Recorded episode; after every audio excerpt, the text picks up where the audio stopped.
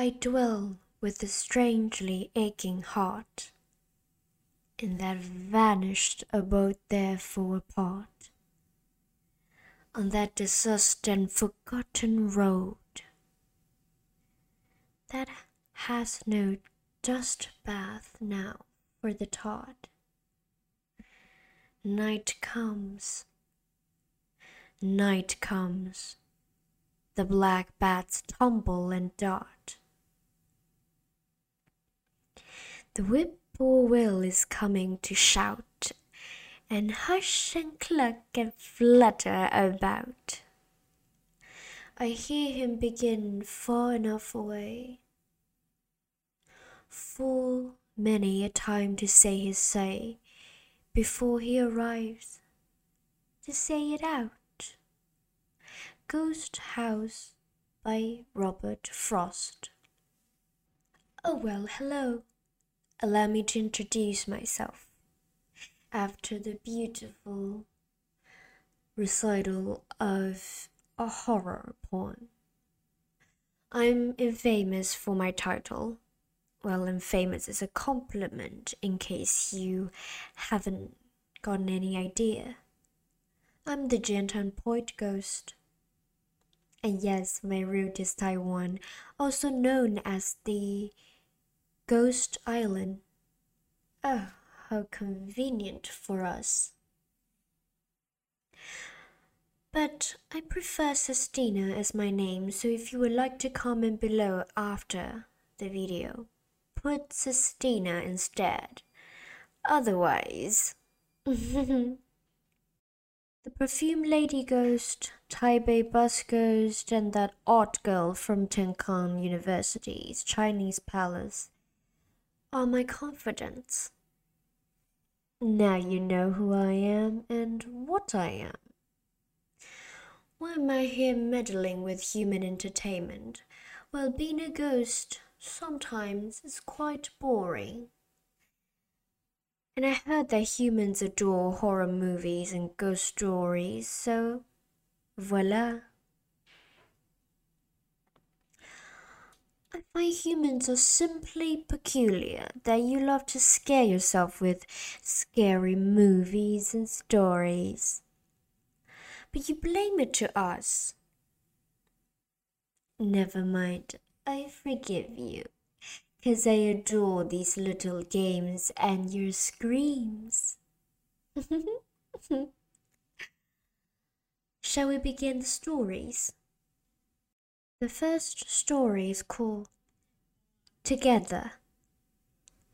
There was this young lady waiting for the train. A young man with suits came to her and smiled. Would you care to join me? We could do this together. The lady thought, What's this man's problem? How horrible was that approach? She thought to herself, even though the lady made the long face. The man was still not giving up. Aren't you feeling lonely all by yourself? A man as I am, if permitted, I would absolutely want to do this with a young lady like you. The lady thought, Oh, oh, it is a pick-up situation, going for a drink or something like that for sure. Let alone his intention. She's not that longing for going out with some strangers. So the lady crossed her arms in front of her chest and said with strong emphasis, I bloody told you no. Just go mind your own business. The man did not have any disappointment on his face. He nodded and smiled. Right, I see. Then he turned away. The train announcement about the incoming train started to play, and the lady sighed with relief. She could finally go home in peace. The man suddenly turned back to the lady and said, with a smile again. Then I think I shall go on my own. and he jumped off the platform at the very moment when the train arrived. The second story The Wall. There's this one person who lives in a 30 to 40 years old age wooden apartment. It seems to be a common phenomenon for recent years that people no longer chat with their neighbors. How rude! We ghosts love to chat with their neighbors and toil with humans coming around. It's just fun. Anyway, people merely nod to each other, maintaining the least amount of proper manner. This person, our protagonist of the story, moved in the apartment for about half a year ago when the story happened. He had never seen the face of his next door neighbor. One day he happened to pass the next door neighbor. The neighbor said, Do me a favor, please. Could you stop scratching the wall during middle of the night? It is so loud that I cannot sleep well. Our protagonist responded with confusion. I don't do that, and I'm always already asleep during midnight. But the neighbor left with irritation. If you ever do that again, I would tell the landlord. Our poor protagonist was so confused he could not recall anything of the neighbor's accusation. The night of the following day, he fell asleep right away after work as usual. Suddenly, there was a noise of bumping the wall which woke him up. Still sleepy and recovering from the shock, he mumbled, Going on next door, banging the wall in the middle of the night. When he was ready to go back to sleep, he heard. It sounded like scratching.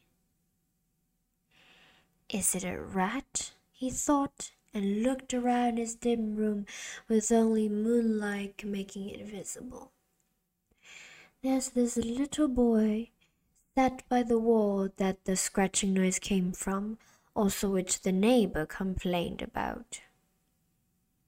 The little boy scratched the wall and scratch the wall and scratch the wall. The person was almost scared to death. He stopped moving and breathing for a while. Finally, he flocked up the courage and asked, Hey, little fella, um, what are you doing? The pale little boy turned to him and answered, My mom's inside there. The final story the fan tape. There's this group of girls from the idol firm were having a dinner party. One of the girls received a DVD from a fan, and so she thought, why not playing it out for everyone? Once the play button was clicked, a bold middle aged man appeared on the screen. He was dancing and listening to the iPod. This crazy image swiftly caught everyone's attention and provoked disgust. What is it? Ew, that is disgusting. Disturbing. All the girls were teasing and laughing at it, but not one girl. She exclaimed, Stop! Stop playing! and she started to cry as soon as she finished the sentence. What's wrong? Everyone was shocked. She pointed at the image with her fingers shaking uncontrollably. That is my room. Oh, how fun. That was the end of this um video. I had a fun time, and I hope you shall have the worst evening. Oh, and before I shut this um, complicated system down, go pay a visit to our social media accounts, will you? For horror's sake, you humans are lazy at following stuff. Goodbye.